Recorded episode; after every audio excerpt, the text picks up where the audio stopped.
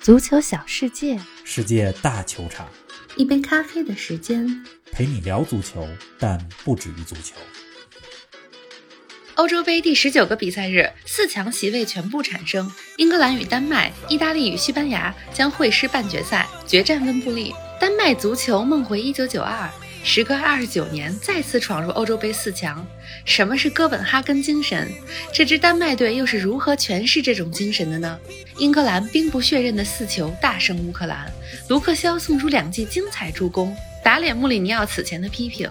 实用主义、拒绝冒险的英格兰，距离夺冠已经不远了吗？更多精彩内容以及两场半决赛前瞻，尽在本期欧洲杯早咖。听众朋友们，大家好，欢迎来到今天的节目。冯老师你好，林子好，听众们大家好。嗯，今天凌晨的两场比赛啊，第一场英格兰四比零赢乌克兰这场，嗯有好几个第一次。怎么着？英格兰进了三个头球，成为欧洲杯历史上第一支在一场比赛里边打进三个头球的球队。啊，还有呢？另外啊，英格兰一九六六年以来第一次在世界大赛的淘汰赛当中单场攻入四球。啊，另外，英格兰的亨德森也取得了国家队生涯的首个进球，好几个第一次。好多个第一次是，另外一场，丹麦进军了四强。嗯， 丹麦有一种梦回一九九二的感觉，是的，时隔二十九年再一次闯进欧洲杯的四强。嗯这四强产生了半决赛对阵意大利对西班牙、英格兰对丹麦，这是我非常期待的两场半决赛。嗯，非常值得期待。今天节目开始啊，嗯，我想给大家讲一故事。学过中学物理的人们一定听说过有一位名叫波尔的著名物理学家，啊， 他呢提出了波尔模型，是，来解释氢原子光谱，解释了氢原子为什么是稳定的。波尔是丹麦人，应嗯该说是丹麦最著名的公民。嗯，今天我们讲他呀、不是要讲物理，那是什么呢？而是因为这波尔和丹麦足球还有一种神奇的联系。说说，据说波尔啊，从小就热衷于足球，在哥本哈根上大学的时候，成为了球队的守门员。嗯，他在守门的时候，当自己不忙的时候，一边守门一边用粉笔在门框上还演算公式呢，这也成为了一段佳话。而更加重要的是啊，在二十世纪初，波尔提出了哥本哈根精神。这种精神呢，它倡导一种平等的、自由讨论的、相互之间紧密合作的一种浓厚的学术氛围。嗯，在学术界圈子里啊，很好的诠释了什么是团队精神，也被称为哥本哈根精神。然后是他提出来的，哎，一个世纪以后的今天，嗯丹麦足球再一次诠释了什么是哥本哈根精神。嗯丹麦战胜了捷克，打进四强。这过去三周里，丹麦足球真的是经历了太多的事儿。三周之前发生的埃里克森事件，从最开始的无比揪心，对啊，到后来得知埃里克森转会被安之后，全丹麦人啊，全世界球迷都有一种如释重负的感觉。是的，再到这件事儿凝固成了一种特殊的力量，鼓舞着丹麦队前进。丹麦在至今为止的五场欧洲杯的比赛里边，先是两连败，濒临被淘汰，再到三连胜进四强。如果有一个词儿可以概括丹麦在这届欧洲杯上成功的秘诀，那就是团结。很顽强，而且是的，今天丹麦和捷克这场球的比赛最后阶段，丹麦二比一领先，落后的捷克队展开了猛攻，丹麦队可以说是众志成城，守住了领先优势。通过电视转播镜头，我们可以看到丹麦后卫和门将之间不断通过呼喊和击掌的方式激励彼此。中场大将赫伊比尔还招呼着看台上的丹麦观众嗨起来。无论是球员之间，还是球员与球迷之间，都是一如既往的团结。不过，咱们也必须把掌声送给捷克。比赛尾声阶段，两名捷克球员都是头缠绷带，浴血奋战。对，掌声必须送给捷克。捷克无愧于“东欧铁骑”这个称呼。是的，你看，捷克的后腰绍切克头缠着绷带，还争顶头球。对呀、这头上的伤口啊，血已经渗出了白色的绷带，太拼了，甚至流到了脖子上，有一种上战场的感觉。真是另外，捷克前锋希克也打入了这届欧洲杯赛上个人第五个进球，嗯，和 C 罗并列射手榜的第一位。是的，不过，希克所在的捷克队和 C 罗所在的葡萄牙队都离开了这届欧洲杯。遗憾。丹麦战胜捷克之后，将在半决赛当中会师英格兰。欧洲杯已经打到这份儿上了，一切都有可能发生。是的，一九九二年，丹麦童话还真有可能重演。哎，说到这儿啊，咱们欧洲杯历史上的今天还真和黑马奇迹有关系。是的。今天呢是北京的时间，七月四号，给我们说说欧洲杯历史上有哪些神奇的事情发生在这一天呢？二零零四年的七月四号，欧洲杯决赛在里斯本的光明球场打响。这球场我去年的时候还去过。嗯，当年的决赛，黑马希腊队迎战东道主葡萄牙队，所有人都觉得说冠军会是葡萄牙的。嗯葡萄牙阵容当中有飞哥、鲁伊科斯塔这两名巨星，还有着刚刚出道的 C 罗，纸面实力远远胜过希腊。是这届欧洲杯的揭幕战啊，葡萄牙就一比二输给过希腊。决赛是两个球队在这届杯赛当中第二次对决，嗯大家都觉得说葡萄牙已经输过一回了，同样的错误不会犯两次。嗯但是希腊队真的就神奇到底了，哈哈一比零赢了葡萄牙。葡萄牙的家门口，希腊捧起了欧洲杯的冠军，是啊，神奇指数可以说甚至超过了1992年的丹麦。更胜一筹。这支希腊队啊，嗯他们在小组赛当中力压西班牙出线，淘汰赛分别淘汰了法国队，还有在那届欧洲杯上表现非常出色的捷克队。希腊就是依靠着稳固的防守，还有出色的角球战术走到了决赛。嗯这决赛当中啊，希腊的唯一进球也来自于角球，来自于查理斯特亚斯的头球，啊打入了全场唯一进球。嗯，十七年前的今天， 是可以说是上演了欧洲杯历史上最神奇的决赛。啊，确实是。你说到希腊队在二零零四年欧洲杯上的角球很有威力，让我想到今天凌晨丹麦跟捷克这场，丹麦队第一个进球也是来自于角球。咱们上周说过，说丹麦的时候，你还说他们的角球战术很有特点，结果今天就带来了进球。丹麦队能进四强，验证了“团结就是力量”这句话。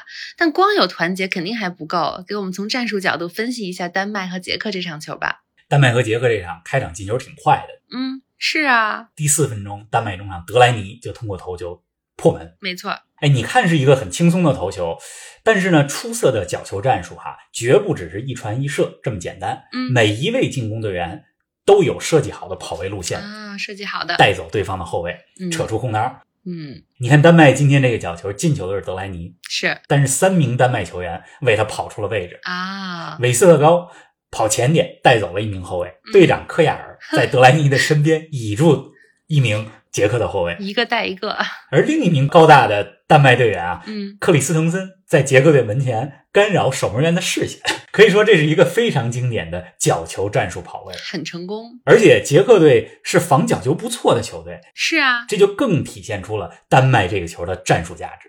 您正在收听的是《足球咖啡馆》，一杯咖啡的时间陪你聊足球，但不止于足球。欢迎您在各大音频平台关注我们的节目，同时欢迎关注冯老师的足球评论公众号“冯球必侃”，让我们一起聊球、砍球、追球。哎，如果说丹麦这第一个进球呢是经典的角球配合，那丹麦的第二个进球那真是个经典的边路传中配合，梅勒送出的助攻真的是太舒服了。哎，没错，丹麦现在的阵型是三四三，嗯，左右两名边翼位的站位和跑位啊，在防守的时候撤回来是五后卫，是，进攻的时候都压上，尤其是左边一位梅勒，助攻能力非常强。丹麦的第二个进球就来自于梅勒的右脚外脚背传中。嗯，这个球对于外脚背的运用有点像莫德里奇的那种境 界，而且这个球是带着弧线划过门前。是啊丹麦锋线上有两个强点队员，多尔贝格把球打进。嗯，你从这个球就能看出来，丹麦是在进攻当中充分利用场地的宽度，是的，两个边路都打开了，边中结合做得非常好。没错儿。另外啊，丹麦在战术上还有两个亮点。哪两个呢？赫伊别尔在丹麦的攻防转换当中发挥着特别重要的作用。你看，在俱乐部队热刺，赫伊别尔是后腰，是，有时候还补位到后卫的位置上；嗯而在丹麦国家队呢，他的位置更靠前一些，经常组织进攻。嗯，如果说若日尼奥是意大利的中场发牌器，那么赫伊别尔就是丹麦的中场发牌器。哦，那第二个亮点是什么呢？第二个亮点，丹麦三名中后卫之间啊，这仨人配合太好了，而且能力特点非常互补。嗯，队长科亚尔发挥着领导力，高空球是他的强项。是，你看捷克这场最后阶段，好几次传中都是科亚尔给顶出来的。嗯，韦瑟高，身材高大，不仅头球技术好，而且脚下技术特别细腻，能精准送出长传。另一名后卫克里斯滕森，这是切尔西的中卫了。嗯，在三个人当中，克里斯滕森的速率最快，而且还有一脚远射。丹麦打俄罗斯那场，他就有一脚非常漂亮的远射破门。是的，丹麦队的后卫真的是非常强。当然了，今天捷克队打得也很顽强，可以说是高昂着头离开了欧洲杯。但是丹麦实力确实更强，配得上四强席位。哎，咱们再来说说今天凌晨的另一场比赛吧。英格兰兵不血刃的四比零战胜了乌克兰，挺进了四强。冯老师，这两天欧洲杯之外最大的新闻，应该就是桑乔从多特蒙德转会曼联了。今天桑乔也出现在了英格兰的首发阵容当中，你怎么来评价他的表现呢？桑乔整体表现还是可圈可点，嗯，啊有几次盘带突破还挺有威胁。今天位置也挺灵活的，是首发是在右边锋上，但是比赛当中你也可以看到桑乔换到了左边锋，还有影子前锋的位置上。嗯不过也能明显看出来啊，桑乔和其他英格兰队员的配合还有点生疏。嗯，他今年啊刚刚二十一岁，过去几个赛季在多特蒙德表现得非常抢眼，曼联已经想买他一年多的时间了，终于是如愿以偿。是啊，咱们看看他下赛季英超当中表现怎么样。好的，今天英格兰对乌克兰这场战术上没有太多可详细分析的，嗯因为英格兰整场比赛都控制着节奏，是的，开场很快就进了球没，错，一比零以后就更好踢了。对呀、乌克兰啊，其实今天踢的并不差，虽然你看这比分是零比四、嗯但并没有一种被打得稀里哗啦的感觉。嗯人家踢的还是挺有组织的，尤其是上半场后半段，乌克兰在中前场打出了几次非常流畅的配合，嗯，但是无奈每个位置上乌克兰球员和英格兰球员存在着比较大的个人能力差距，确实有差距，嗯确实是踢不过。是的， 对，英格兰今天表现最好的球员，除了打进两个进球的队长哈里凯恩，咱们必须要说说送出两次助攻的左边翼卫卢克肖。啊，对呀、到目前为止啊，卢克肖在欧洲杯当中已经送出三回助攻了。嗯经常看英超的球迷对他一定很熟悉，在曼联队里，他的左脚传中质量非常高，也被称为“金左脚”。哎，还有这么一件事儿啊，啊，这个欧洲杯期间啊，穆里尼奥是某家媒体的顾问，评球顾问。嗯，他在前两周呢就批评我说，卢克肖的定位球传中非常糟 糕，他是这么说的。得，哎，我觉得卢克肖，你看这两场比赛这几次精彩助攻，真的是很打脸穆里尼奥。没错。欧洲杯四强呢已经全部产生了，半决赛呢对阵是这样的：意大利对西班牙，英格兰对丹麦。方老师给我们前瞻一下这两场半决赛吧。这两场半决赛可以说是非常有历史的对决，是啊，甚至可以说是不是冤家不聚首。没错，意大利对西班牙， 两支球队在之前三届欧洲杯都相遇过。是二零零八年的四分之一决赛，两个队打成了零比零，西班牙点球大战战胜了意大利。嗯，二零一二年决赛，当年呢，西班牙四比零赢了意大利，也是欧洲杯历史上决赛最悬殊的比分。嗯，二零一六年，也就是上届欧洲杯的八分之一决赛，意大利报了一箭之仇，二比零战胜西班牙。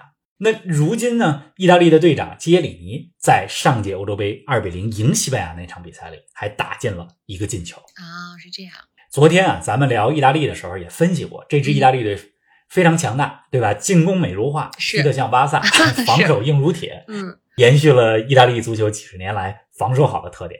这场比赛啊，对西班牙，我还是看好意大利，嗯，因为意大利不仅实力更强，而且整个球队所有队员都在最佳状态。状态好球，队当中呢，又有基耶里尼、嗯博努奇、若日尼奥这些大赛比赛经验特别丰富的球员。嗯那西班牙这边呢，虽然说进攻火力挺猛的，但是比赛当中啊，经常在关键时刻短 路。你看，跟克罗地亚、跟瑞士的比赛不里禁说，都有短路的时候，嗯，而且西班牙到目前为止还没碰到过真正意义上的强队。确实是，意大利昨天是碰过比利时了，嗯不过意大利这边最大的变数在于左后卫斯皮纳佐拉受伤了。嗯咱们说意大利进攻行云流水，进攻的时候由四三三转变为三二五，很重要一环就是斯皮纳佐拉在左路的压上。嗯他不在的话，意大利进攻会受到很大的影响。